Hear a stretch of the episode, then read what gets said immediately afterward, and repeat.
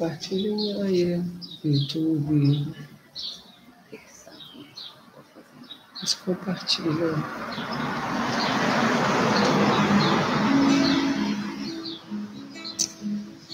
Paz e bem, bom dia para os que já chegaram. Deus os abençoe. Que esse seja um dia, ou já esteja sendo, um dia de experimentarmos as maravilhas de Deus, a graça de Deus, a misericórdia de Deus. Que o Senhor nos conceda a oportunidade de experimentarmos milagres no dia chamado hoje. E eu sempre entendo que o maior milagre é a salvação de vidas. Não existe maior milagre do que uma vida salva. Paz e bem, Lucinete, paz e bem, Gilda.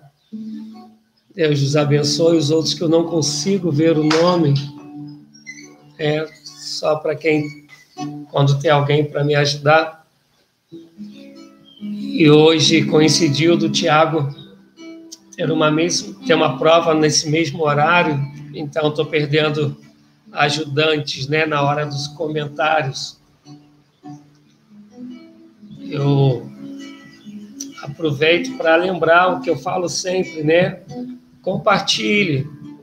Vai aí onde está a setinha do, do YouTube de compartilhar e compartilhe isso nos seus contatos de WhatsApp, nos seus grupos, no Facebook.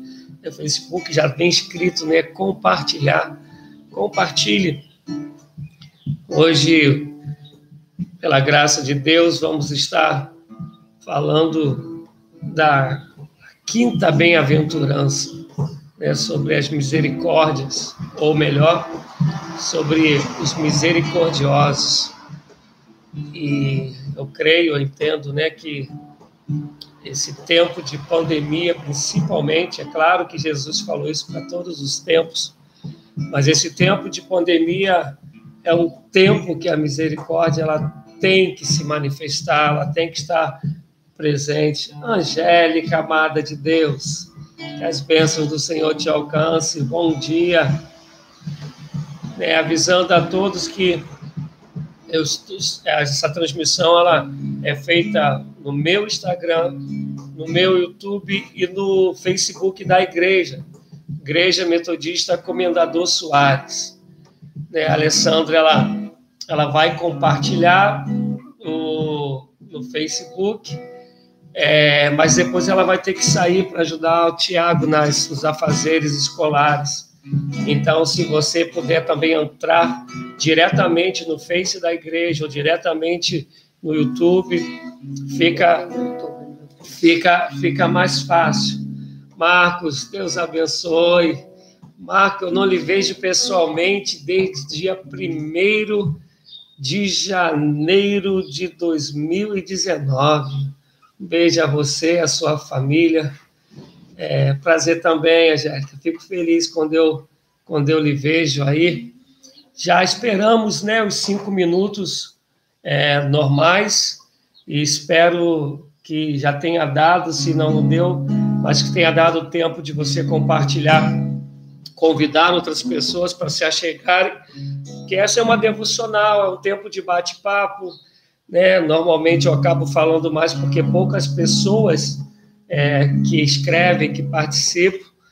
E talvez, talvez o tema de hoje não seja também tão polêmico, seja talvez difícil de colocar em prática. Mas polêmico eu não, eu não creio. Quando a gente falou na terça-feira passada, que já foi mais complicado, né? Que é bem-aventurados os pobres em espírito. Esse sempre causa algumas dúvidas em nós, mas a misericórdia eu creio que não vai ser tanto. Então vamos estar orando, vamos cantar um hino e logo em seguida a gente já vai para o bate-papo aí de Mateus 5, versículo de número 7. Vamos estar orando e a gente canta logo em seguida. Senhor da glória, a tua palavra nos ensina que o homem faz planos, mas que a resposta ela vem do Senhor. A sua palavra nos ensina que devemos colocar todos os nossos planos e projetos diante de ti, até porque há caminhos que ao homem parecem bons, mas o seu final são caminhos de morte, Pai.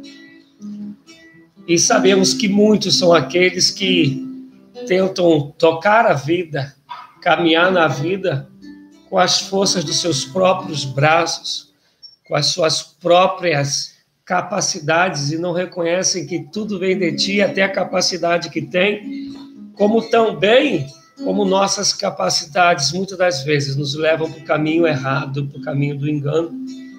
Mas nessa manhã estamos aqui, ó Deus, para aprender de Ti. Optamos, Senhor Deus, escutar a Sua voz, optamos debruçarmos diante da Tua palavra. E eu peço ao Senhor da glória que o Teu Espírito Santo, esse mesmo Espírito que instruiu os homens a escrever a Tua palavra, que esse mesmo Espírito possa ministrar em cada coração, em cada vida, em cada família, em cada alma, em nome de Jesus Cristo. Quero pedir, Senhor dos Exércitos, que segundo a tua graça, o Senhor venha impactar cada um de nós e que os corações sejam terras férteis para, Senhor, se render à tua palavra e ela criar raízes profundas porque assim conheceremos de fato a vida e vida e abundância. Só assim, ó Deus, saberemos frutificar, guiados pelo Autor da nossa vida, Jesus Cristo, nosso Senhor e Salvador. Ah, Senhor, que barreiras sejam jogadas por terras, que corações endurecidos sejam aquebrantados. Peço ainda que o enfermo, independente da enfermidade, seja curado em nome de Jesus Cristo, que o milagre da saúde alcance cada vida. Com Senhor, são muitos os pedidos que o Senhor conhece, que chegam a mim, Senhor, que chegam os irmãos e irmãs que cá estão.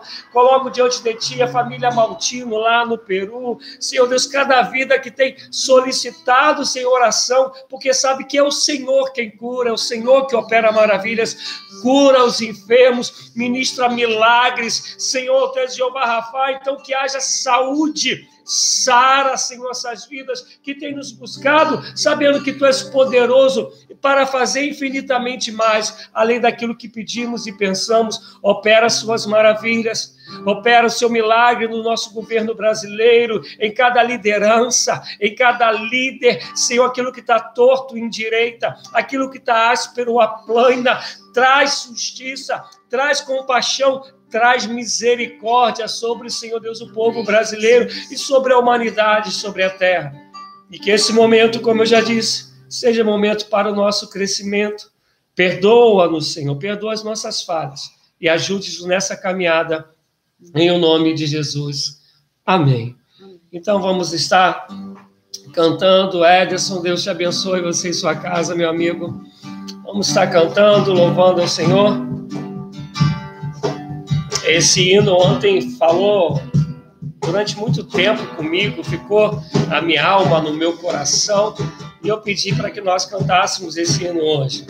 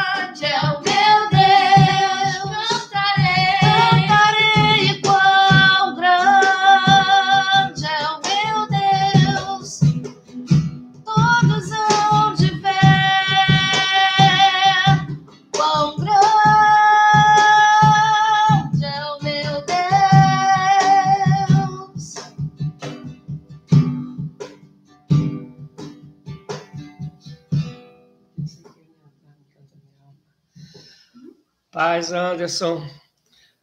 Paz, Meire, seja bem-vinda, Deus abençoe. Dito isso, mas pode pegar um pouco d'água para alguém, por favor.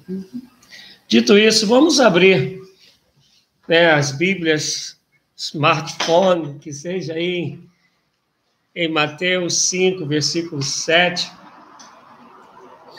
Ah, no YouTube no Facebook eu já deixei a passagem aí. Somente esse versículo, que é onde a gente vai ter, é, estar baseado. Bem-aventurados os misericordiosos, pois obterão misericórdia. Bem-aventurado os misericordiosos, porque terão misericórdia.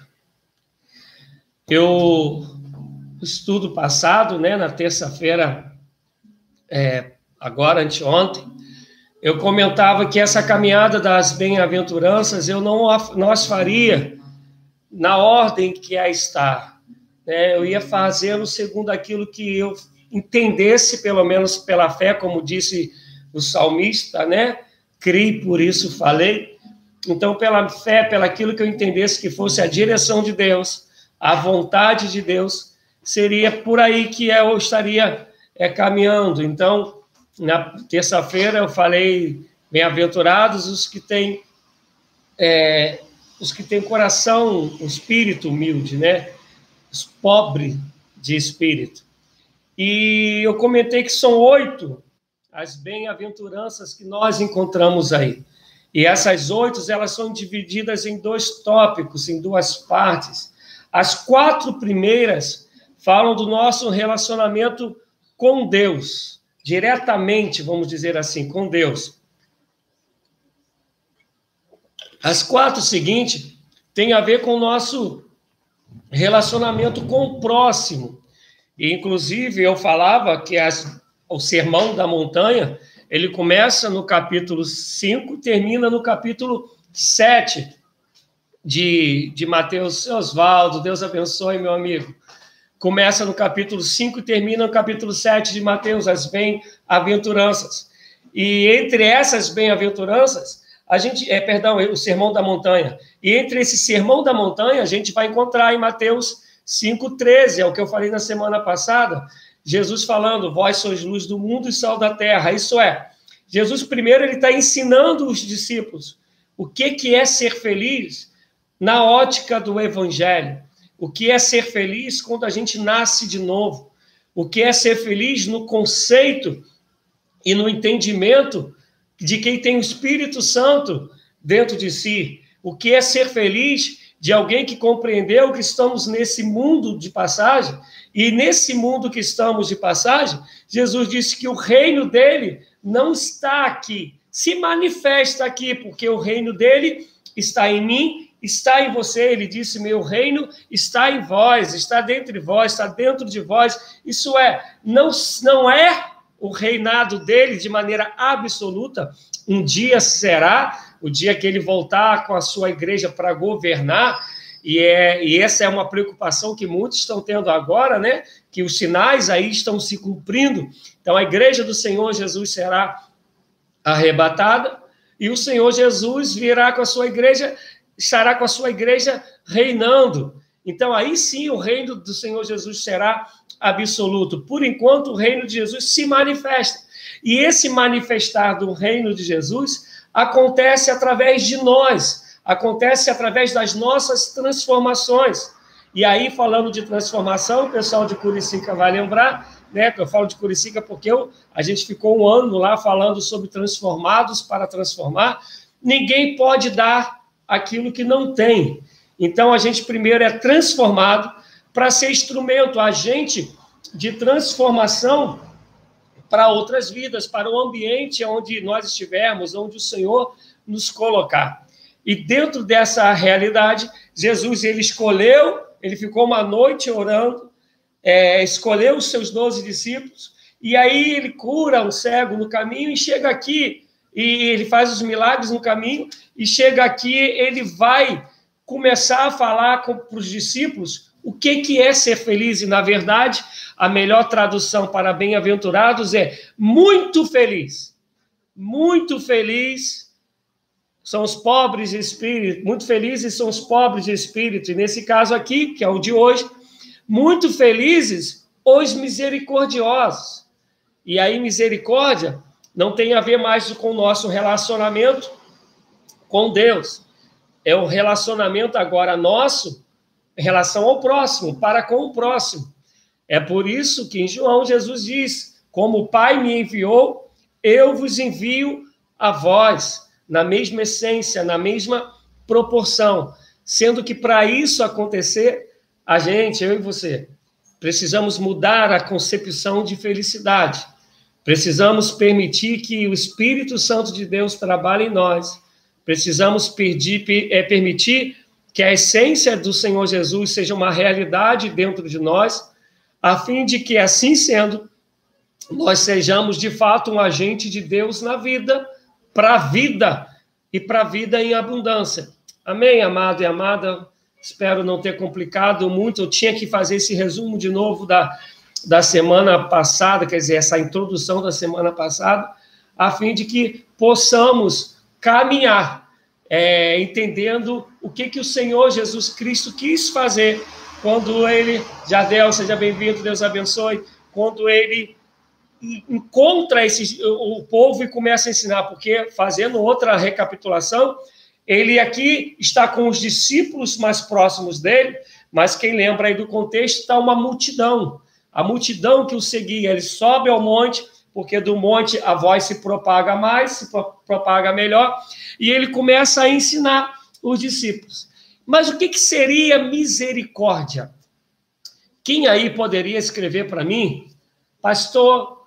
Eu entendo que misericórdia é isso, eu sei que misericórdia é isso, eu sei que compaixão, que misericórdia tem a ver com compaixão, ou não acho que tem a ver. Eu sei que misericórdia tem a ver com comigo mesmo. Eu sei que misericórdia tem a ver com o próximo. Eu sei que misericórdia tem a ver comigo e com o próximo. Será? O que está na tua cabeça? O que que tu entendes como com misericórdia? Bem-aventurados os misericordiosos, porque eles é, é, eles obterão, alcançarão também a misericórdia. Eu gostaria que tu falasse isso, conversasse isso comigo.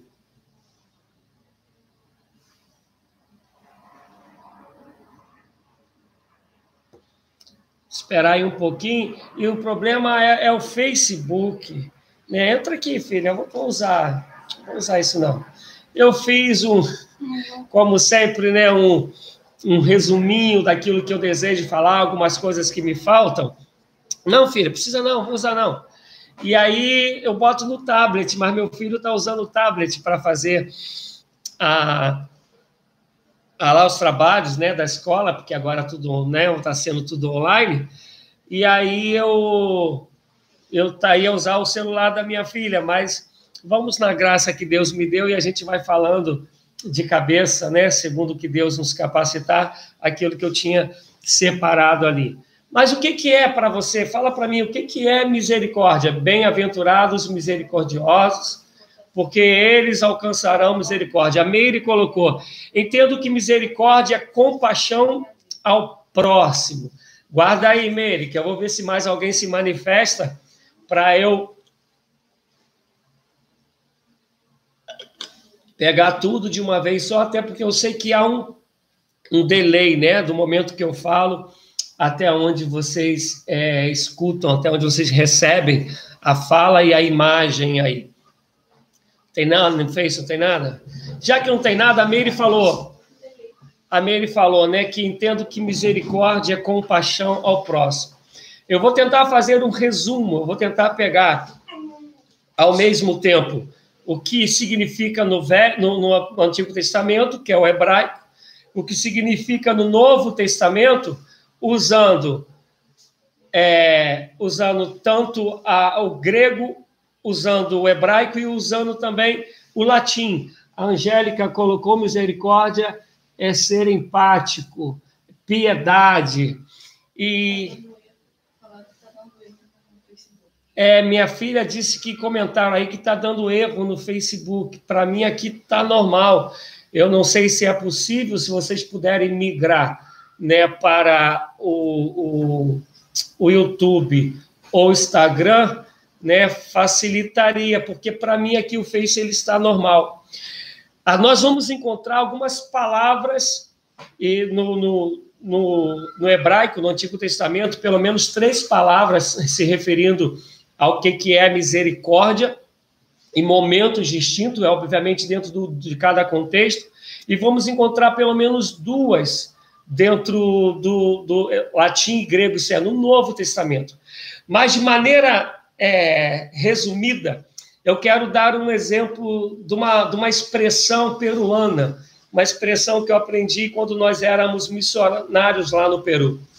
Que para a gente ter compaixão é a gente pegar, conseguir colocar, pegar o nosso pé, colocar no sapato, pegar o sapato do outro, colocar o nosso pé no sapato do outro e aí você está falando, pastor, não é pegar o sapato do outro, do nosso pé. Não, não é a gente ir para a realidade mesmo do outro, pegar o teu pé e colocar no sapato do outro e ver como ele anda, pisa, sentir toda a caminhada de vida, toda a trajetória de vida dele, e o teu coração viver os sentimentos, emoções do coração do outro.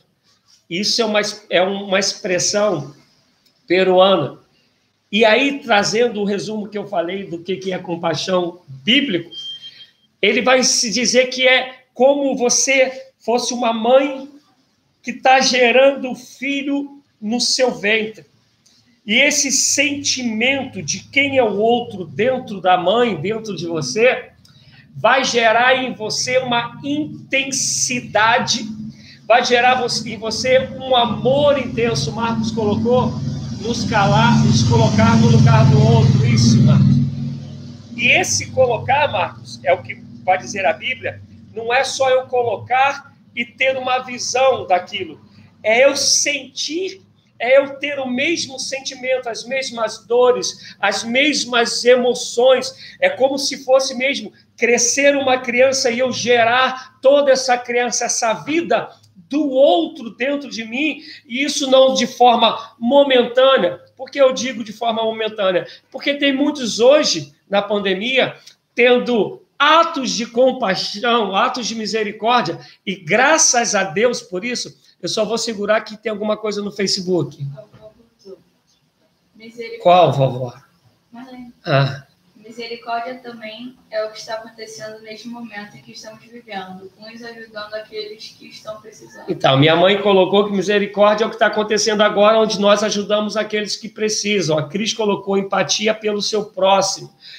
É, é, essas expressões elas são todas corretas, mas o que eu estava até dizendo que vai ter muita gente que nesse momento está tendo ato de misericórdia, mas sem o sentimento real da misericórdia. Por que, que eu digo isso? Porque misericórdia bíblica de quem nasceu de novo, do Espírito de Deus que habita em nós, vai fazer com que a misericórdia ela não seja momentânea, ela não tem a ver com o momento somente de pandemia, mas repito, graças a Deus que hoje muitas pessoas estão, se, se, estão tendo atos de misericórdia, mas isso é algo que vai mover a tua vida, onde em todo o momento nós vamos ter a preocupação de nos colocarmos no lugar do outro. Mas talvez tu diga, pastor, mas se a gente viver assim, isso vai acabar causando uma doença dentro de nós, já são tantas as doenças emocionais, são tantas as doenças da alma, da psique. Isso vai gerar enfermidades se vivermos todos os tempos é tendo misericórdia. Amados, eu vou falar para você que eu creio que nosso padrão de vida é a Bíblia. Que o nosso padrão de vida, exemplo de vida, é Jesus Cristo. E esse mesmo Jesus Cristo, ele nos dará maturidade para vivermos guiados pelo Espírito Santo, sentindo as mesmas coisas que o Espírito, porque esse Espírito que nós habita vai trabalhar em nós para sabermos o que podemos realizar enquanto obras e o que podemos realizar tão somente, esse somente em aspa, porque é uma ferramenta tremenda, através da oração. E um exemplo é esse que estamos vivendo hoje. Muitas são as vidas que precisam de socorro.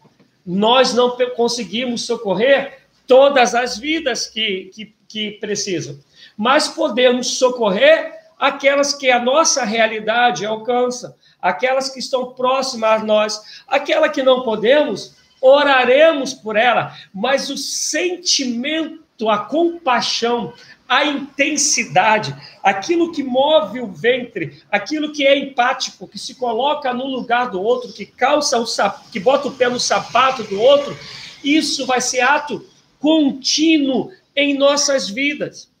Eu vou dar um exemplo, talvez não seja tão bom exemplo assim, mas eu creio que seja, pelo menos quero crer. Quando nós vamos ver alguns filmes, dependendo do filme que nós estamos é, assistindo, nós temos o sentimento de compaixão gritante, até choramos com aquele filme. Mas passa o filme, Muitas das vezes estamos em realidades semelhantes à que consta naquele filme que nós vemos, vimos e choramos, e nós não agimos da mesma forma que a pessoa agiu lá no filme, filme esse que nos fez chorar. Não é isso? Não é verdade isso? Porque a compaixão bíblica, ela não é uma emoção, ela é, não é uma manifestação emotiva em um determinado momento, em um determinado quadro da realidade que vivemos, como é essa da pandemia.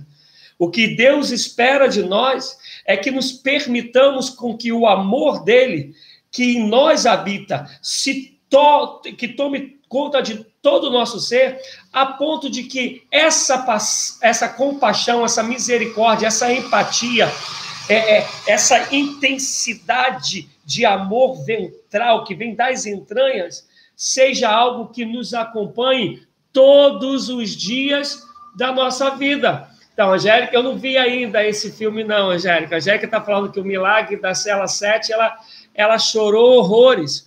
Mas o caso é esse: é o chamado de Deus, e, e é por isso que, quando às vezes né, algumas pessoas me criticam, Deus nos fez homem, homens, mulheres, pessoas emocionais.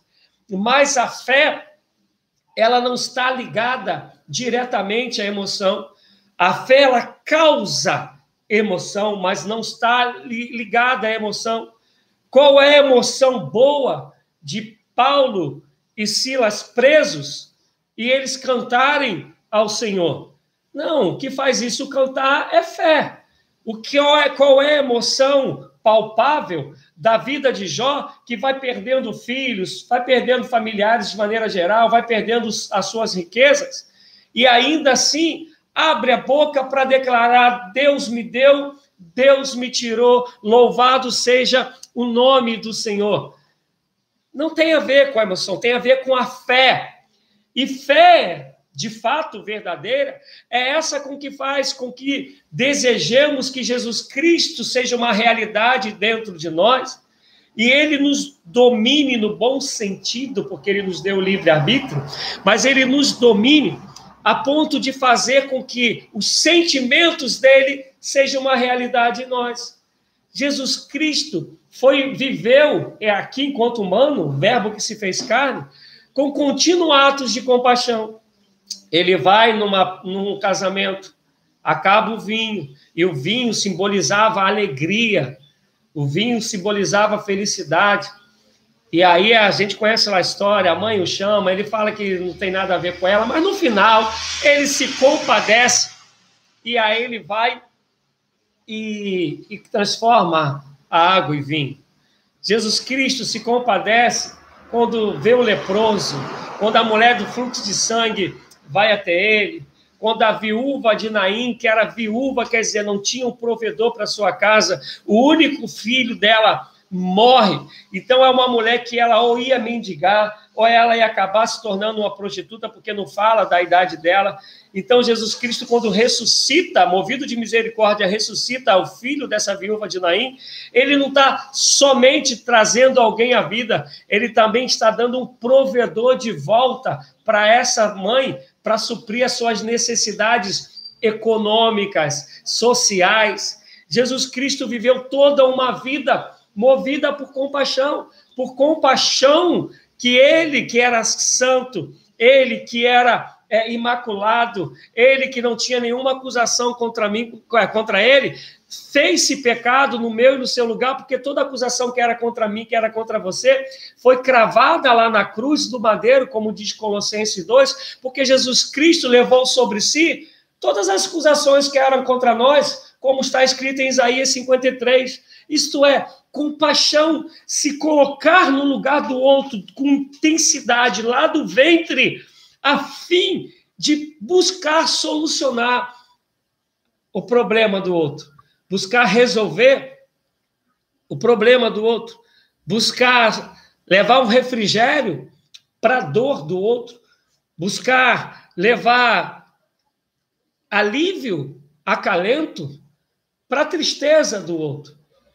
E a gente sabe que nos dias de hoje, né? Eu esses dias perdi três pessoas muito queridas, mas duas delas assim que eu gostava demais e uma delas que eu amava muito pra caramba a.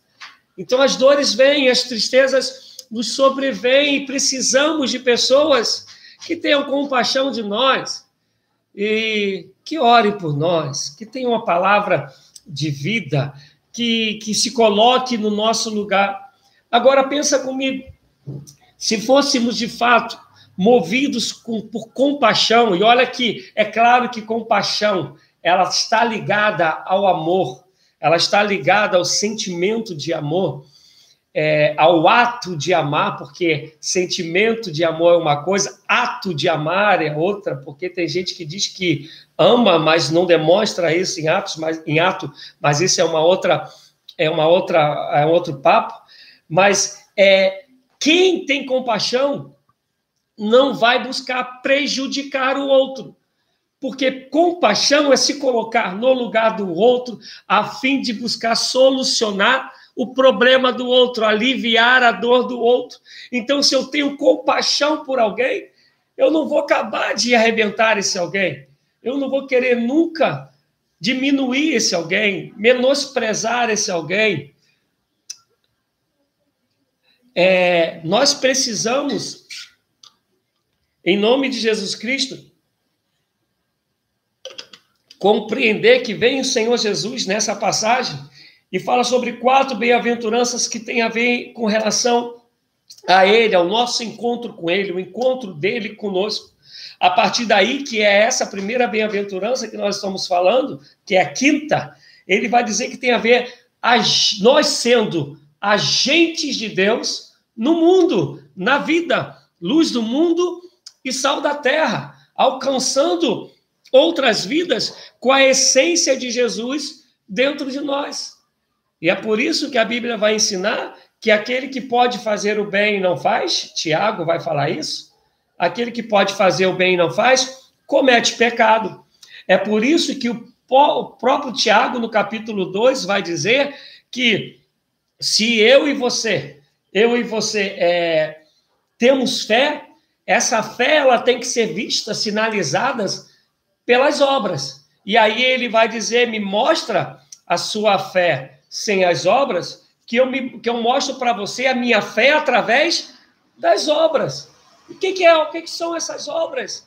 É você ser bênção na vida do outro, você ser acalento na vida do outro, você ser socorro na vida do outro, você se compadecer e ser respostas para a necessidade do outro. Só que nós vivemos num conceito mundial, principalmente pelo secularismo, pelo pela essa esse humanismo desenfreado, essa concepção que entrou no mundo, que na Europa já dominou e tem chegado à América Latina, que já influenciou os Estados Unidos também. Nós vivemos na época do individualismo, do egocentrismo, que na verdade é a mesma coisa que a época que o gnosticismo reinou, onde o hedonismo era é isso, a busca do, do meu prazer acima de tudo, que também aconteceu de maneira muito forte na Idade Média, ele está voltando hoje com uma outra roupagem, mas que no final é a gente está vivendo aquilo que minha avó dizia: farinha pouca, o meu pirão primeiro. Então, nessa, nesse, nessa mentalidade que nós vivemos hoje, ainda nos dizendo cristãos, como nós temos dificuldade de pensar no outro, de se colocar no lugar do outro, a nossa maior busca no dia a dia é do ter, não é do ser. É por isso que Jesus pega os discípulos antes de enviá-los, e lá em Mateus 10 é a hora que ele envia-os verdadeiramente, é onde Jesus pega os discípulos e começa a desconstruir a ideia que eles têm de felicidades, a ideia que eles têm de alegria, a ideia que eles têm de prazer, a noção que eles têm de uma vida realmente feliz. E Jesus está dizendo: não, muito feliz são os misericordiosos, porque obterão misericórdia. À, à medida que você trabalha para aliviar a dor do outro, para socorrer o outro, para dar pão. Mateus 25, Jesus vai dizer: tive fome, não me deste de comer. Tive sede, não me deste de beber. Tive com frio e nu, não me vestiste. Tive prisioneiro e enfermo, não me visitaste. E Jesus diz, os discípulos dizem para Jesus: Senhor, quando te vimos dessas, dessas, dessas situações e não te socorremos? E Jesus, não agimos com misericórdia. E Jesus disse: Todas as vezes que deixaste de fazer a um desses pequeninos, a mim também me deix, é, deixaste de fazer. A, nós, muitas das vezes, pedimos perdão ao Senhor pelas coisas que fizemos, pelas ações, pelas atitudes. Poucas vezes pedimos perdão ao Senhor pelas omissões. E você deixar de ser misericordioso é omissão, é pecado. Jesus Cristo falou isso. E quando ele fala que você faz a um desses pequeninos, tu está fazendo a ele, é o que ele falou aqui: aquele que age com misericórdia alcançará a misericórdia, aquele que é movido para ser socorro na vida do outro será também socorrido em todo o tempo por mim. Aquele que olha o outro e não fica alheio à dor do outro, meu Deus, quantos de nós hoje Passamos pelas ruas, olhamos uma pessoa, um morador de rua, alguém mendigando, e, e nós não nos compadecemos mais. Não provoca mais nada de dor, de tristeza em nós. Não conseguimos mais olhar e pensar o que levou essa pessoa a estar aí.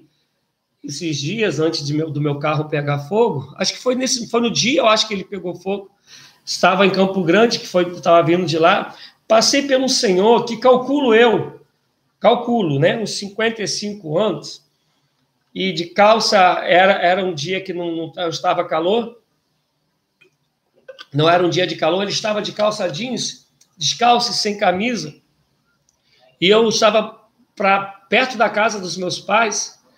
E olhei aquele senhor, passei por ele de carro. E fui orando por ele, perguntava a Deus, eu falava, Senhor, para esse homem chegar até essa idade, para ele ter aí seus 55 anos, com certeza ele tem ou teve uma família, com certeza ele gerou amigos na, na, na sua trajetória de vida. Senhor, onde estão esses amigos agora? Onde estão esses familiares agora? Não é possível que não haja ninguém nessa trajetória de vida dele que possa olhar para ele e agir com misericórdia para com a vida dele. O que, que aconteceu na vida desse homem para ele chegar a essa posição que está agora? E muitos de nós que nos dizemos cristãos, que ainda não fomos transformados pelo sermão do monte, pelas bem-aventuranças, pelo Espírito Santo de Deus, Passamos muitas das vezes por um morador de rua, ainda reclamamos que eles estão no nosso caminho, reclamamos que eles estão no lugar onde a gente tem que estar. Perdemos a noção da essência do Evangelho, perdemos a noção de Deus.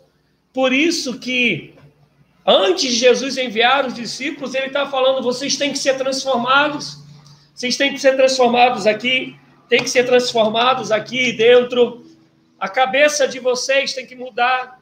E aí é o que Paulo, depois, e aprendendo de Jesus, vai pegar Romanos 12, 1 e 2, e vai dizer lá: não vos conformeis com este mundo, mas transformai-vos pela renovação do vosso entendimento, para que experimenteis qual seja a boa, agradável e perfeita vontade de Deus, porque esse mundo vai nos fazer ser egoísta.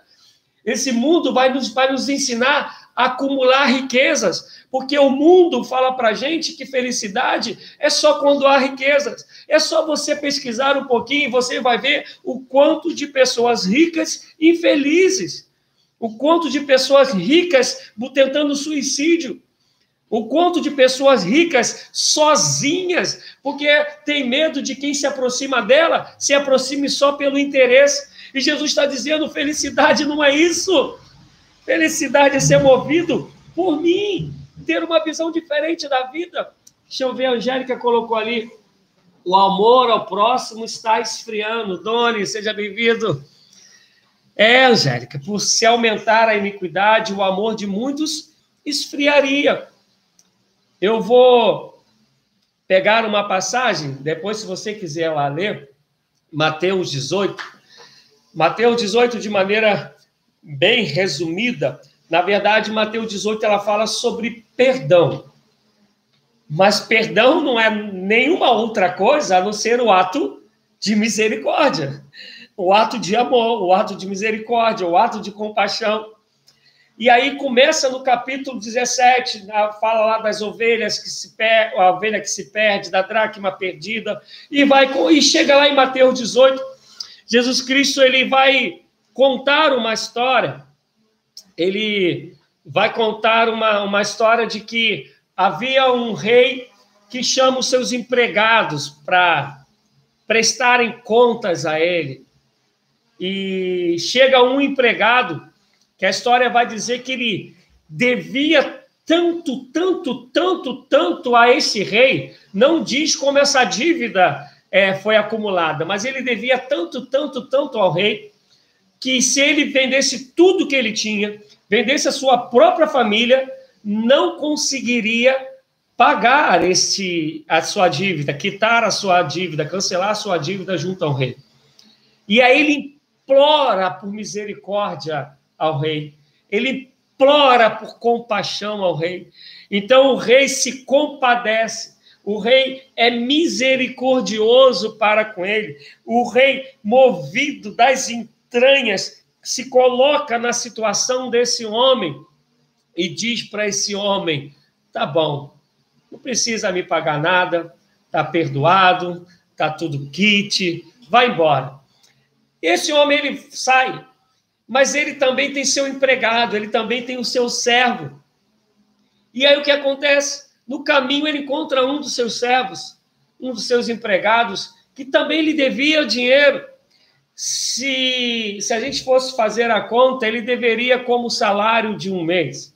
E, mas esse cara que foi perdoado do rei, ele deveria, como eu falei, uma quantia que nem se ele vendesse tudo ele, ele conseguiria pagar.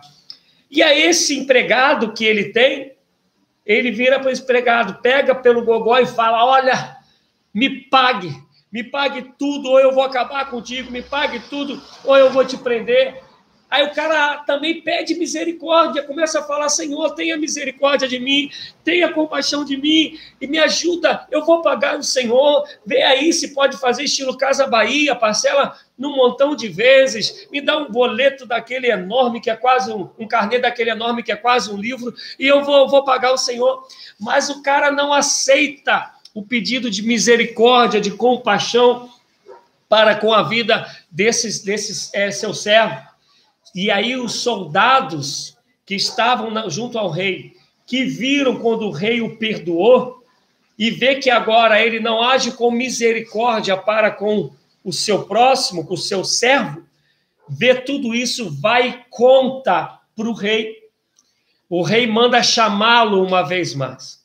O rei o chama e fala: Eu não agi de misericórdia para contigo, eu não me coloquei no seu lugar, eu não olhei a vida pelo seu prisma, eu não senti a dor que tu sentes, eu não pus o meu pé no seu calçado para ver a sua caminhada de vida, a sua trajetória, como você pisa, onde que dói, pelos caminhos que você caminhou, e lhe perdoei. Por que você não fez o mesmo com o seu, com o seu servo, com o seu empregado? E só vai poder sair daí até pagar o último centavo só que lembra da história? Ele não tem como pagar. Resumindo, ele não vai sair dali nunca. Se ele não tem como pagar e está preso, ele não vai sair dali nunca. E termina a história dizendo: Assim o Senhor nosso Deus fará conosco quando ele vier sobre a terra. Isto é, à medida que eu gero, que eu vivo gerando, ou vivo gerado pela misericórdia para com o meu próximo, essa mesma medida, proporção que Deus vai tratando comigo, vai tendo misericórdia de mim, vai tendo compaixão de mim, vai sentindo os meus gemidos, vai ouvindo os meus gritos, vai escutando as minhas, os meus clamores, vai chorando as minhas lágrimas, à medida que a minha vida se move com misericórdia para com o outro. Misericórdia você passar numa situação e ver alguém em situação complicada, você se mover por ela, se for um carro enguiçado, você desce e vai lá empurrar esse carro. Se alguém que está com fome, tu dá de comer, tu preste atenção, se a Bíblia nos ensina que se o nosso inimigo tem fome, a gente tem que dar de comer, se tem sede, tem que dar de beber. Compaixão. E a compaixão, a misericórdia, o se colocar no lugar do outro, a empatia, a, a, a, dor do ventre, o gemido da alma, não tem a ver com a condição do outro, não tem a ver com quem o outro é. Se é o outro e você pode fazer o bem, faça. Se é o outro e você pode socorrê-lo, socorra.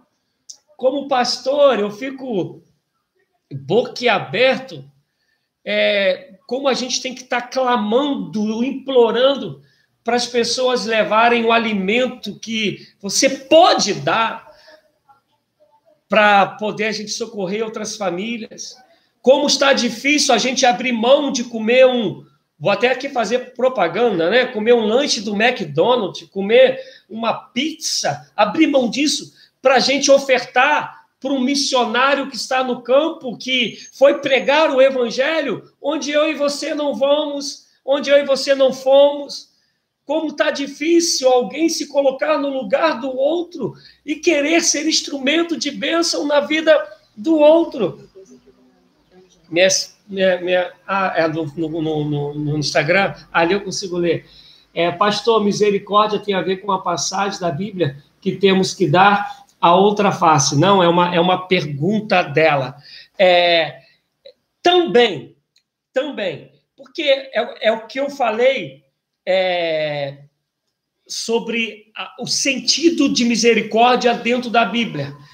É você, algo que vem de maneira intensa da tuas entranhas. Também tem a ver. Porque a misericórdia você se coloca no lugar do outro para sentir o que o outro sente, para ver a necessidade dele. E alguém que me bate na face, Angélica, ele necessita nascer de novo. Ele necessita aprender a ter domínio próprio. Ele necessita aprender a, a compaixão. Ele necessita a ter o impacto do amor de Deus na vida do outro, porque se ele tivesse todas essas coisas nele, ele, ele ou ela não bateria na minha face, mas o fez porque está numa situação que é para onde eu quero caminhar, que é um dos significados da misericórdia, está numa situação de miséria. E aí, miséria tem a ver a miséria espiritual, a miséria econômica, a miséria emocional, são faz, vários tipos de miséria. Está descarregando do tia ali. É, dá um ok ali. Tá, vai, a gente vai encontrar inúmeros tipos de situações que uma pessoa ela pode estar em miséria. Por ela estar em miséria, eu ajo com misericórdia. Tem gente que tem miséria de amor, que não sabe amar não sabe amar. Tem gente tão dura do coração que não sabe amar, que só sabe odiar, só sabe ser rancorosa, só sabe tratar o outro mal, só sabe ter palavras duras, e aí eu não vou fazer o mesmo com ela, não vou tratá-la na mesma moeda, ao contrário, eu vou me colocar no lugar dela, mas com a mente que eu tenho, com a concepção da essência de Jesus, com o padrão de felicidade de Jesus, com o padrão de amor de Jesus, vou olhar para a miséria dessa pessoa e vou falar: tu, eu vou te amar, ainda que tu não saibas amar. Eu vou te abraçar, ainda que tu não saibas abraçar eu vou agir com misericórdia para com sua vida. Lucinete colocou misericórdia, ter o coração sensível com relação ao outro, ou seja, ao próximo dele ou até longe. Amém? É isso. Há pessoas que têm, têm miséria dentro de, de miséria, que é miséria em relação à própria vida não consegue valorizar nada a vida, pessoas eternamente ingratas, pessoas que não sabem estar satisfeitas com nada, pessoa que não sabe louvar a Deus com nada, pessoa tem que tem dificuldade de agradecer até quando tu ajudas, às vezes tu ajuda e para ela tu tá ajudando porque tu queres aparecer, porque você quer se sobrepor a ela, ela não consegue ver que aquela ajuda é um ato de misericórdia, é um ato de amor, mas o coração dela é tão miserável no sentido de gratidão, de reconhecimento, que até o bem, até o ato de misericórdia que fazemos para com ela, ela acha que isso é uma afronta, ela acha que isso é uma soberba.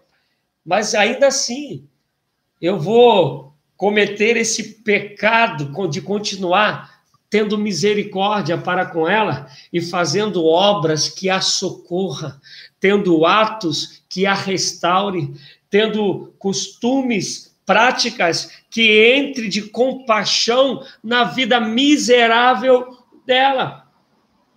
Há pessoas que são miseráveis de espírito, não conseguem abrir o coração, que aí a gente voltaria lá para Mateus 5,3, bem-aventurados os pobres em, em espírito. Tem pessoas que são arrogantes espiritualmente, não conseguem querer dar lugar a Deus, se achegar a Deus, não conseguem valorizar alguém que leva a Deus para a vida dela. São pessoas que são soberbas, são pessoas de corações endurecidos. É miséria espiritual, nesse sentido de que precisa receber a misericórdia. Então, eu continuarei orando por ela, eu continuarei mostrando Deus na minha vida para ela, ainda que ela não queira ouvir, que vai chegar uma hora que quer seja eu falando, ou eu não podendo falar mais e só orando, ou só testemunhando e orando, Deus ache graças para alcançá-la pela misericórdia que eu desprendo todo dia em favor dela. Deus vai agir com misericórdia e vai alcançar essa vida em nome de Jesus Cristo. Então, a misericórdia é um caminho amplo que eu e você precisamos, movido pela essência de Jesus em nossas vidas, pelo entendimento de quem é Jesus, do que, que é felicidade aos olhos de Deus.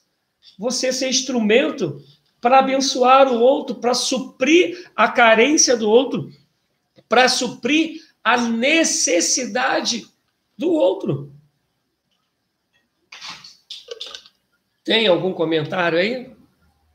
Não? Podem ir falando, amados. A misericórdia também é práticas à fé para ir ao encontro da necessidade de outros. Isso aí, Lucinete, é o que eu comentei que Tiago diz. Tiago ele vai dizer que não tem como nós falarmos que temos fé em Jesus. E escuta aí, eu quero, esse é até um tema que eu quero falar outro dia, mas eu vou aqui dar uma pincelada dele. Muitos de nós dizemos: tenho fé em Jesus, creio em Jesus. Mas a gente tem fé do Jesus Todo-Poderoso. A gente tem fé de um Jesus misericordioso que me alcança com misericórdia e me livra de muitas coisas e supre muitas necessidades. Mas raramente a nossa fé é a fé que me faz ser igual a Jesus.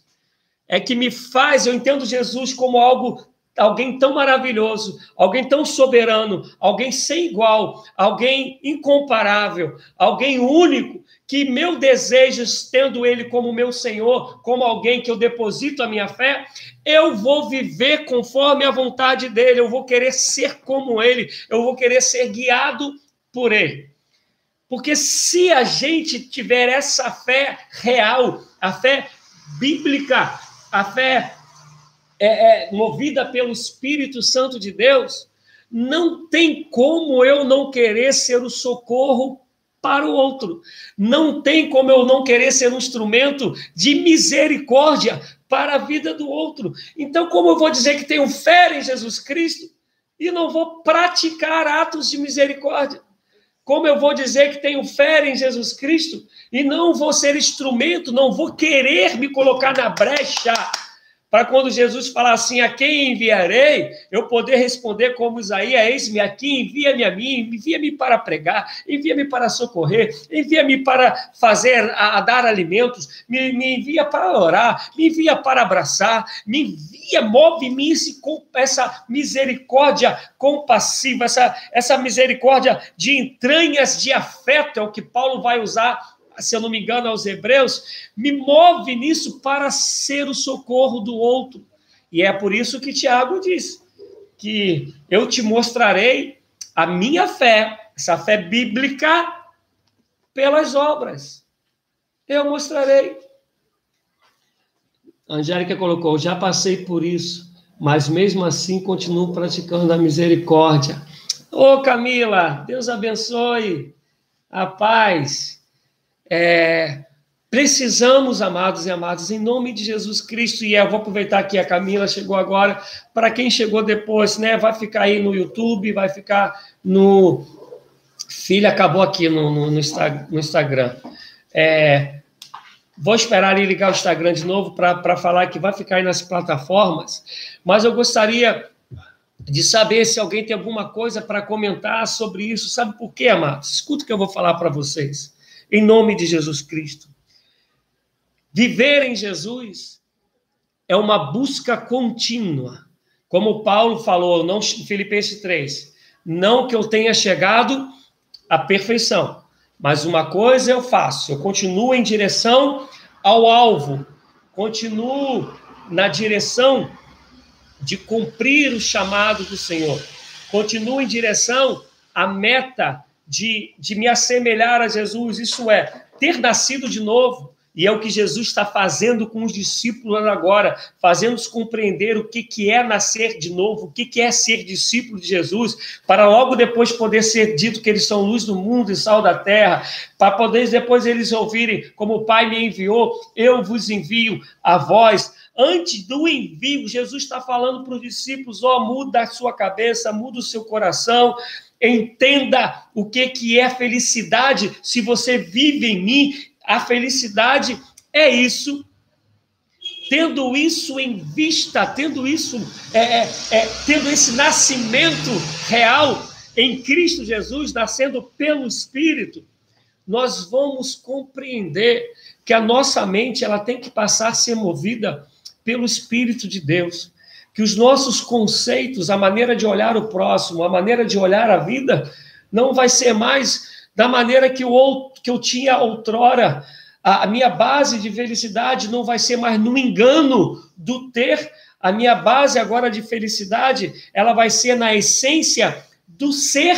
E se é a essência do ser, a partir de agora, eu vou viver segundo os padrões de Jesus, porque eu sei que Ele em mim, Ele me fará feliz. Então, assim sendo, eu vou viver uma vida que a misericórdia ela vai fazer parte da minha vida, que além de eu estar socorrendo ao outro, eu sei que à medida que eu tenho misericórdia para com o outro, o Senhor Jesus tem misericórdia para comigo, até porque, na verdade, essa misericórdia começou primeiro quando ele me amou e se entregou na cruz por mim, ele me alcançou primeiro com misericórdia e me diz que se eu tiver misericórdia para com o outro, as misericórdias continuarão em mim.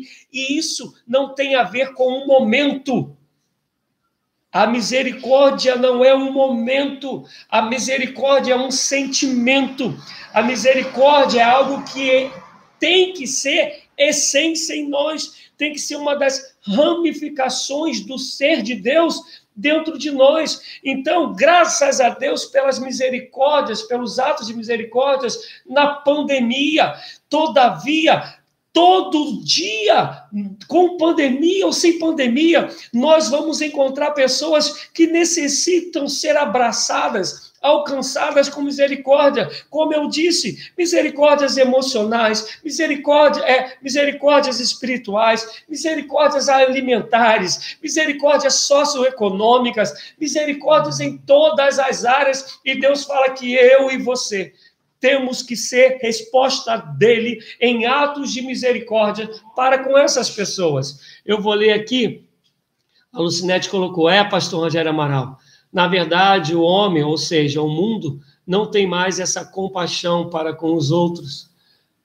A Angélica, o pastor Angélica, ah, não, a Marcos botou, pastor Angélica deu um exemplo bacana, né? Glória a Deus. O que acontece, amado, é que a gente pega lá em 1 João 4, se não me engano, essa me faltou a mente. Mas em João, vai dizer que o mundo jaz no maligno. Não sei se minha filha pode achar ali para me ajudar. O mundo jaz no maligno. Isso é, a essência do mundo é pecaminosa. A essência do mundo é nos desassemelhar de Jesus Cristo. A essência do mundo é nos fazer olhar a vida com os padrões que a vida nos diz, que não tem a ver com isso. Amado e amado, você liga a televisão, tem a ver com isso? 99,9% das coisas que nós vemos tem a ver com Bíblia, tem a ver com, com caráter de Jesus? Não tem, tá onde, filha? Ah, é, você vai ler livros de maneira geral, claro que tem as exceções, maneira geral, você vai ler livros de alta ajuda, tem a ver com o padrão de Jesus, tu vai ler livros de conquistas, de que você tem que conquistar. Você vai ver que Jesus vai na contramão desse mundo, acumulei riquezas dos céus, não é na terra. 1 João 5,19. É 1 João 5,19, que diz que o mundo jaz no maligno. Você vai ver que a essência de Jesus em nós é contramão do mundo, é riqueza no céu e não na terra. Se bater numa face, dê a outra. Se mandar caminhar uma milha, caminhe duas. Se o inimigo tem fome, dá de comer. Você vai ver que os padrões de Jesus não se encaixam nos padrões do dia a dia. E esses padrões do dia a dia a gente já nasce nele. E aí eu abro aqui, já que a gente está no mês da família, para dizer: você, pai e mãe que se diz cristão, que se diz ter fé em Jesus, veja como você está educando seus filhos.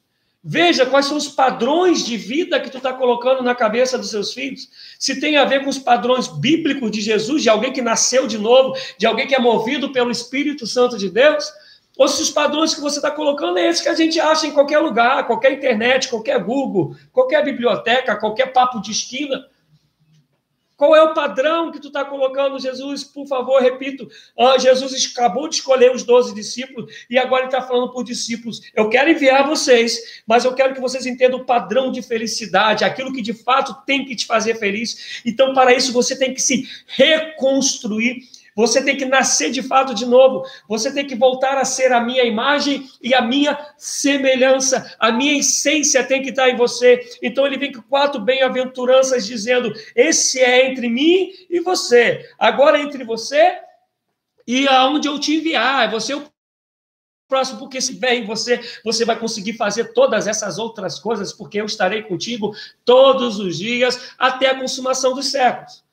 Todavia, é brigar contra esse sistema que a gente vive que foi ensinado para a gente.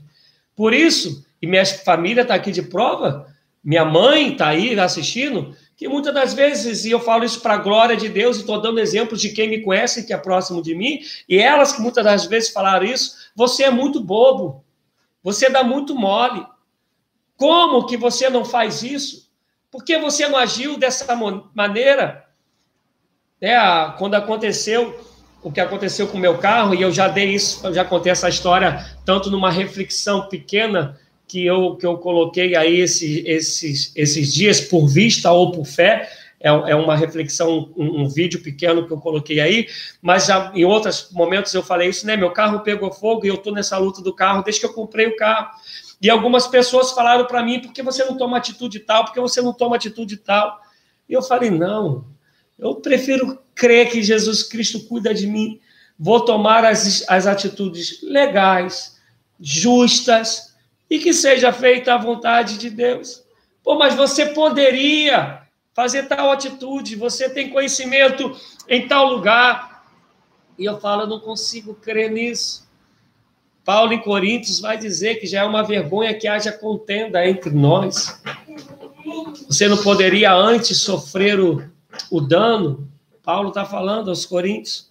O que eu estou querendo dizer, amado e amada, é que a nossa concepção ainda é a concepção do mundo, da sociedade. A gente diz que nasceu de novo, mas nasceu muitas das vezes, e eu falei isso também há pouco tempo sobre troca de fé. Depois você busca aí no, no canal, e a, também está no Face da igreja. A gente muitas das vezes só trocou de fé para uma fé que talvez nos faça alcançar o que a gente deseja, e não de fato a fé que nos transforme segundo a imagem de Deus. Dá um ok aqui que está falando da bateria de novo. É, não a fé que nos faz viver como Jesus Cristo é. Não uma fé que nos faz sentir alegria naquilo que Jesus sente. Não uma fé que nos provoque a trans, ser transformado para transformar vidas. E eu repito, amado, graças a Deus por alguns atos de misericórdia que a gente está vendo no dia de hoje. Mas eu vou falar para você, eu e você cremos que a, a pandemia ela vai acabar. Mas os pobres, diz, os pobres economicamente, socioeconomicamente, continuarão aí você encontrará pessoas com misérias, como já falei aqui, espirituais, misérias nos sentimentos, miséria em relação à vida, desaprendeu a amar a vida, a gostar da vida. Isso sempre existiu porque a gente vive num mundo caído e sempre existirá. E Deus está dizendo, Jesus está dizendo que eu e você temos que ser o um instrumento de misericórdia para essas vidas. Temos que ser esses que vão socorrer essas pessoas. E repito, isso não é neura, não é, isso vai nascer em nós e nós vamos saber aquilo que eu posso e que eu não posso. É o que eu tenho falado aqui esses dias. Quando eu, eu demoro pela manhã a entrar no, no, a pegar no telefone para eu ter um momento de oração, um momento com Deus, um momento de, de reflexão. Quando eu abro o telefone, é um montão de gente, ore por isso, ore por aquilo, morreu fulano, ciclano está internado, aconteceu isso, é, é um monte, eu não consigo gravar o nome de todo mundo e nem tampouco consigo gravar as causas todas.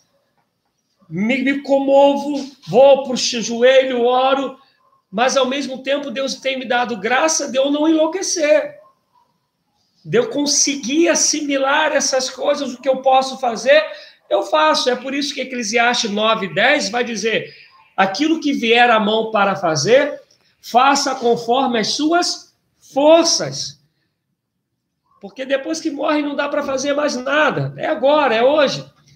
Ao mesmo tempo, a Bíblia me ensina que eu não posso me furtar naquilo que eu posso fazer. Se alguém vai até você e está em tuas mãos poder a socorrê-lo e você não faz, você comete pecado. É bíblico.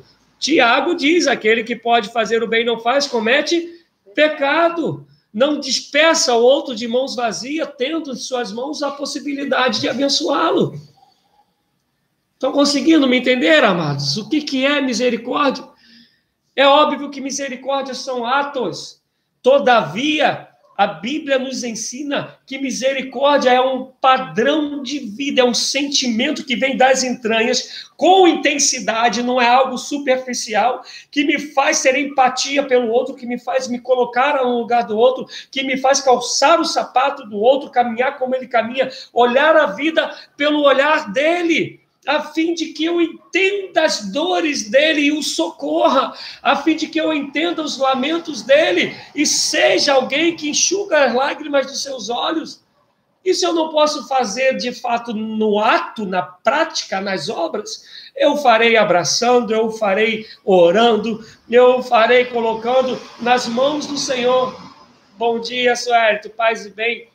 Aproveitando que também o Suérito entrou agora, então vou contar é, eu vou falar aquilo que eu comecei a falar antes, né? Vão ficar gravado essa, essa devocional, esse estudo, né, nas plataformas do YouTube, do, do Instagram e no Facebook da Igreja é, Metodista Comendador Soares, porque a gente está indo, né, já para o final.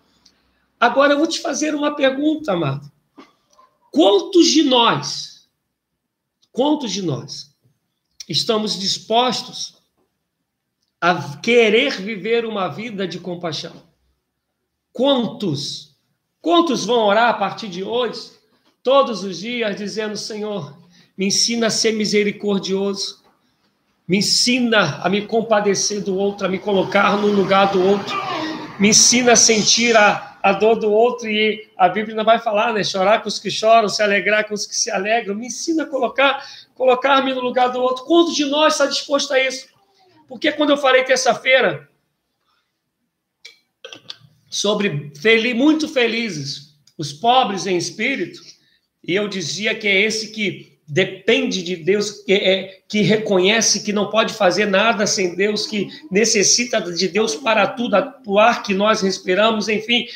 Talvez essa seja uma oração mais fácil de fazer, porque vai estar te ligando com Deus, vai trazer Deus para você, vai mudar né, o, a tua vida de tu não andar mais sozinho, mas tu andares é, debaixo da proteção, da graça e misericórdia de Deus.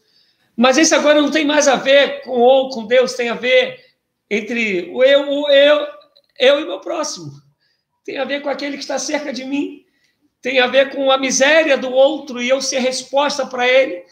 Eu realizar atos em favor dele. Quantos de nós Quantos de nós está disposto a, a viver isso? A fazer isso um padrão de vida? A deixar de ter uma mente que acredita que felicidade é em ter, e a história humana mostra que não traz felicidade, né? a não ser as momentâneas, mas aprender a ser muito feliz no ser, que o chamado de Jesus é para ser e não é para ter. O chamado de Jesus é para viver esse evangelho que socorre o outro. E aí pensa comigo, se todo ser humano vivesse assim, vivesse movido por misericórdia, tu achas que o mundo estaria como está? Se o povo cristão em cada comunidade inserida, cada um na sua igreja, vivesse assim, Tu acha que as nossas igrejas seriam tão divididas, tão doentias como elas são? se ainda que pequenos, porque na minha visão é, são pequenos, pequeno no sentido de que, né, o número que tem de gente aí que tem dinheiro, que não sabe nem como gastar e poderia solucionar isso também é um outro vídeo que eu fiz esses dias aí, né, falando que a pesquisa mostra que se 1% das 26 pessoas mais ricas do mundo, se fosse cobrado delas 0,5%, uma taxa de 0,5%, perdão, de, é, de, zero, de meio por cento, vou melhorar, de meio por cento do valor dessas três pessoas mais ricas do mundo, ela socorreria mais 262, 262 milhões de pessoas que estão no analfabetismo. Elas conseguiriam é, levar saúde para cerca de 3 milhões de pessoas. As três pessoas mais ricas do mundo, pegando meio por cento delas socorreria isso tudo. Então, os atos de misericórdias poderiam ser muito maiores nesse tempo que estamos vivendo. Mas eu quero te dizer que se esses atos fossem feitos a vida toda, desses que estão fazendo hoje, a gente já não mudaria a vida de muita gente. A gente já não socorrer, socorreria muita gente. E o que Jesus Cristo está falando é que isso tem que ser o que move a minha e a sua vida. Isso não tem que ser um agora, isso tem que ser um eterno. Isso não tem que ser algo que me vi um filme e me comovi, e chorei. Não, isso tem que ser algo que vai me guiar para a vida toda. O Suélito colocou, amai-vos uns aos outros, passou longe. É, Suélito, a gente falou disso aí, desse, nesse tempo que a gente está aqui, a gente falou sobre como o amor tem se esfriado. E eu vou repetir, amado. A gente até agora falou de duas bem-aventuranças uma que nos leva a Deus e traz Deus a nós, e uma que Deus estando em nós nos leva ao próximo.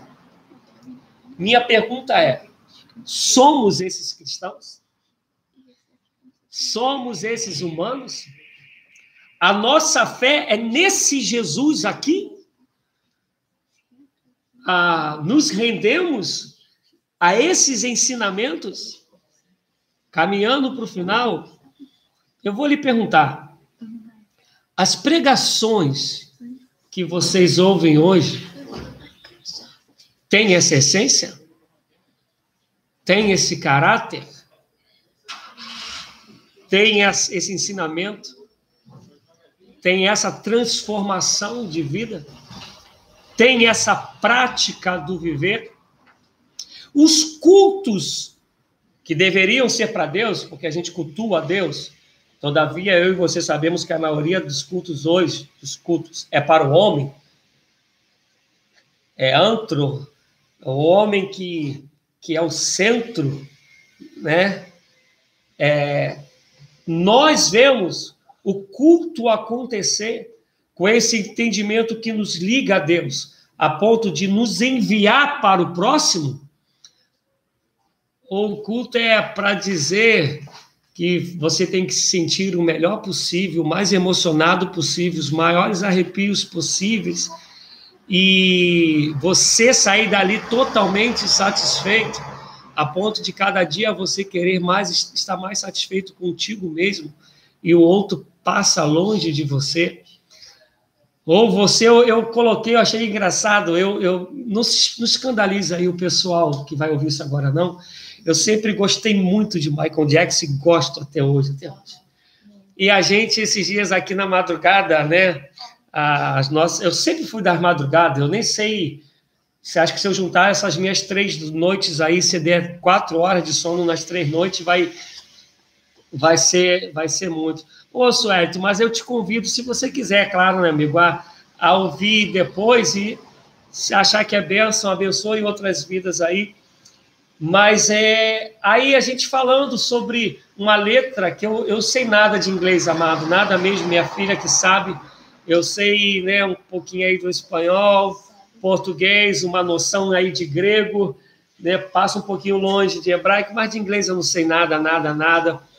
E aí a, a minha filha estava falando da letra de uma música, eu lembro. Fala alto, filha, que eu não vou falar essas coisas, filha. Ela falou, acho que é Rio, Rio Rio de Ouro. Uma coisa dessa aí, que eu sou horrível, como eu já falei. E a gente estava falando da letra dessa música, o quanto que essa letra tem a ver com o que a gente está vivendo hoje, na pandemia, e fala sobre misericórdia. E aí eu futucando, achei uma pessoa que fez um vídeo com esses atos de misericórdia sobre a pandemia. Agora, o vídeo é recente. E com essa letra de fundo, né? A letra, essa letra da Michael Jackson cantando essa música, né? É, de fundo e mostrando os atos de misericórdia em vários países, em vários países, nesse momento de pandemia.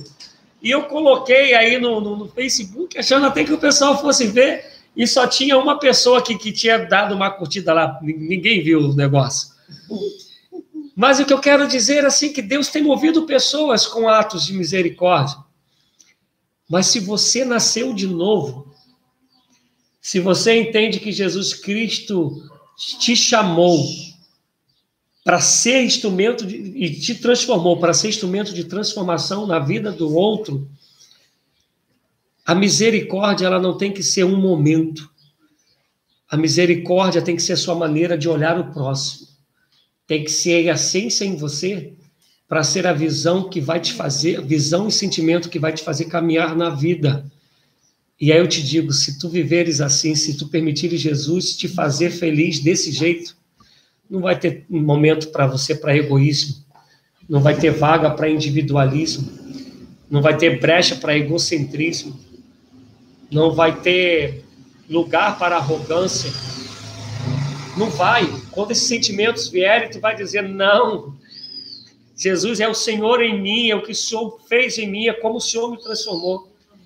E eu tenho certeza que Deus vai nos fazer luz do mundo e sal da terra. Eu vou ler as últimas que estão aqui, se você quiser ainda escrever, escreve, escreva, que eu queria que a gente cantasse de novo o hino que a gente começou cantando. Mas eu aqui a Meire colocou a cada estudo uma benção. Sinto necessidade de Jesus na minha vida e na do meu e na do próximo. Espero que esse estudo não tenha sido só para mim. Amém, Meire. Eu, eu parto do princípio, né? Eu às vezes acabou a bateria do celular e acabou no Instagram, né? Eu, eu parto do princípio que às vezes, e, e, e por favor, eu não quero estragar o estudo com a minha expressão de agora, não quero. Mas eu, eu sei, e aqueles que vivem comigo, a gente tem pessoas aí que já passaram dias aqui na minha casa, sabem do que eu estou falando, sabem quanto que eu estudo e oro com o desejo de ser bênção na vida de pessoas. E às vezes, né, aí é o homem falando, tá? É a parte humana falando e você vê pessoas pregando tantas coisas que, a meu ver, no meu entendimento, não são bíblicas, são heresias. E você vai ver, tem centenas de pessoas assistindo essa pessoa. E eu falo, Deus, o que está acontecendo? O que está errado de mim, em mim, que eu não consigo alcançar outras pessoas? Mas, ao mesmo tempo, aí falando para todos, mas falando para Meire, eu compreendo que quando a gente alcança uma pessoa, e essa pessoa, ela é, ela passa a ser instrumento de Deus, já é o suficiente. Sabe por quê, amados? Quando Felipe está fazendo milagres em Samaria, pessoas sendo curadas de tudo quanto é tipo de enfermidade, se convertendo, o Espírito Santo de Deus foi o Espírito Santo porque isso jamais seria o plano de Felipe, sair de uma cidade onde tem um montão de gente sendo curadas, se convertendo, ir para um caminho ermo, para pregar só para um homem, um homem sozinho, um eunuco, que está caminhando lá, voltando para a sua terra, voltando para a África. E esse homem se converte através de Filipe. Gente, pensa, nenhum pastor, nenhum bispo, nenhum papa, ninguém ia ter esse projeto de Deus de pegar Filipe de um lugar que está dando resultado para um monte de gente e ir para fazer resultado para uma pessoa só. Mas esse eunuco foi quem levou o evangelho para a África, através da pregação para um homem. Esse homem levou o evangelho para a África. Quando a, o evangelho de Jesus chega a Roma, foram para as pessoas que se converteram em Atos 2, que Paulo não tinha ido a Roma. Então, assim, se alcançou uma vida, eu já me, me considero um homem feliz daquilo que Deus me chamou ainda que humanamente, também espiritualmente falando, Meu desejo é que eu olhasse aí os numerozinhos e tivessem um montão assistindo. Mas o Espírito é livre, ele sopra onde quer. Então a gente vai cantar, e após cantar, a gente vai estar orando e impetrando a benção. E se Deus permitir, amanhã, né, aniversário da minha filhona, 17 anos, meu Deus. E a gente vai estar aqui às 8 horas, né, no culto. E a gente vai cantar uma vez mais esse hino, porque, como eu disse, esse hino ficou movendo dentro de mim ontem durante horas. Então vamos cantar. E aí você, por favor, se inscreva aí no canal, curta, compartilhe. Se tu entende, é claro que isso é bênção, né? Só se for por isso. E vou estar orando para saber o que, que eu vou falar terça-feira que vem, mas quero estar falando aí sobre bem-aventuranças ainda.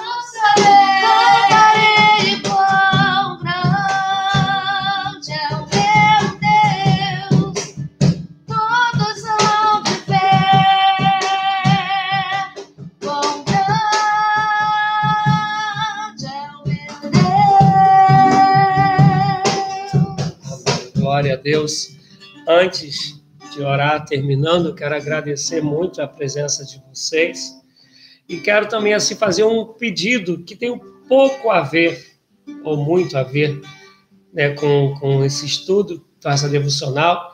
Eu fiz um vídeo de uns 13 minutos que eu conto um testemunho né, da, da minha vida, um testemunho recente, e se eu não me engano é o penúltimo ou último vídeo que eu subi, está escrito lá por vista ou por fé, por fé ou por vista.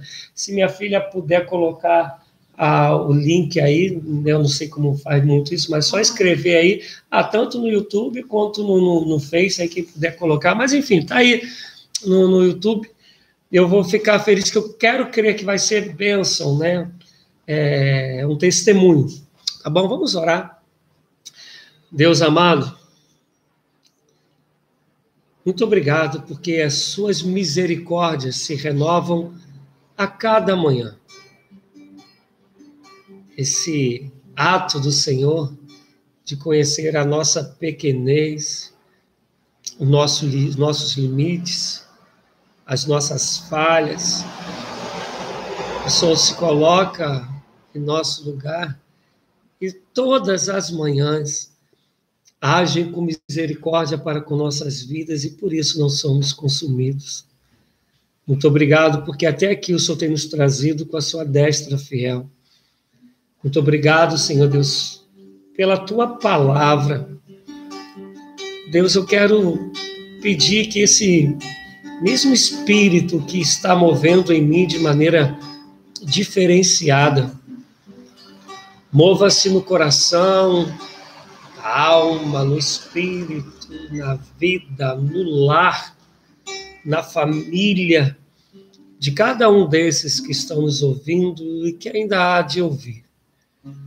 Em nome de Jesus Cristo, transforma a nossa nação, transforma a sua igreja, aqueles que declaram que o Senhor é Deus, a fim de que a sua igreja seja de fato como igreja sua e transforme a nação brasileira, a começar pela nossa própria casa, pelo nosso bairro, pela comunidade onde estamos inseridos.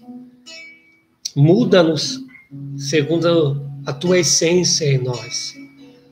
Que tenhamos um espírito, coração quebrantado, contrito, humilde, e que sejamos homens e mulheres movidos por misericórdia, segundo a expressão e essência do teu amor em nós. Envia-nos, envia-nos em nome de Jesus eu peço que assim seja. Amém. Que o amor de Deus Pai Todo-Poderoso, que as consolações, as instruções, as revelações e o poder do Espírito Santo, que a paz, a libertação, alegria e a salvação de Jesus Cristo, autor e consumador da nossa fé, sejam abundantes sobre as nossas vidas, sobre a igreja do Senhor sobre a terra e todos aqueles que viverão movidos pelas misericórdias do Senhor, digam amém. amém. Que Deus vos abençoe. Obrigado por esse tempo. Obrigado pelo carinho de vocês. Amém. Gostando, achando que é benção, se inscrevam, compartilhem. Até amanhã, se Deus assim permitir, estaremos aqui para cultuar ao Senhor. Beijo no coração. Marco, foi alegria tê-lo aqui, amigão. Alegria mesmo.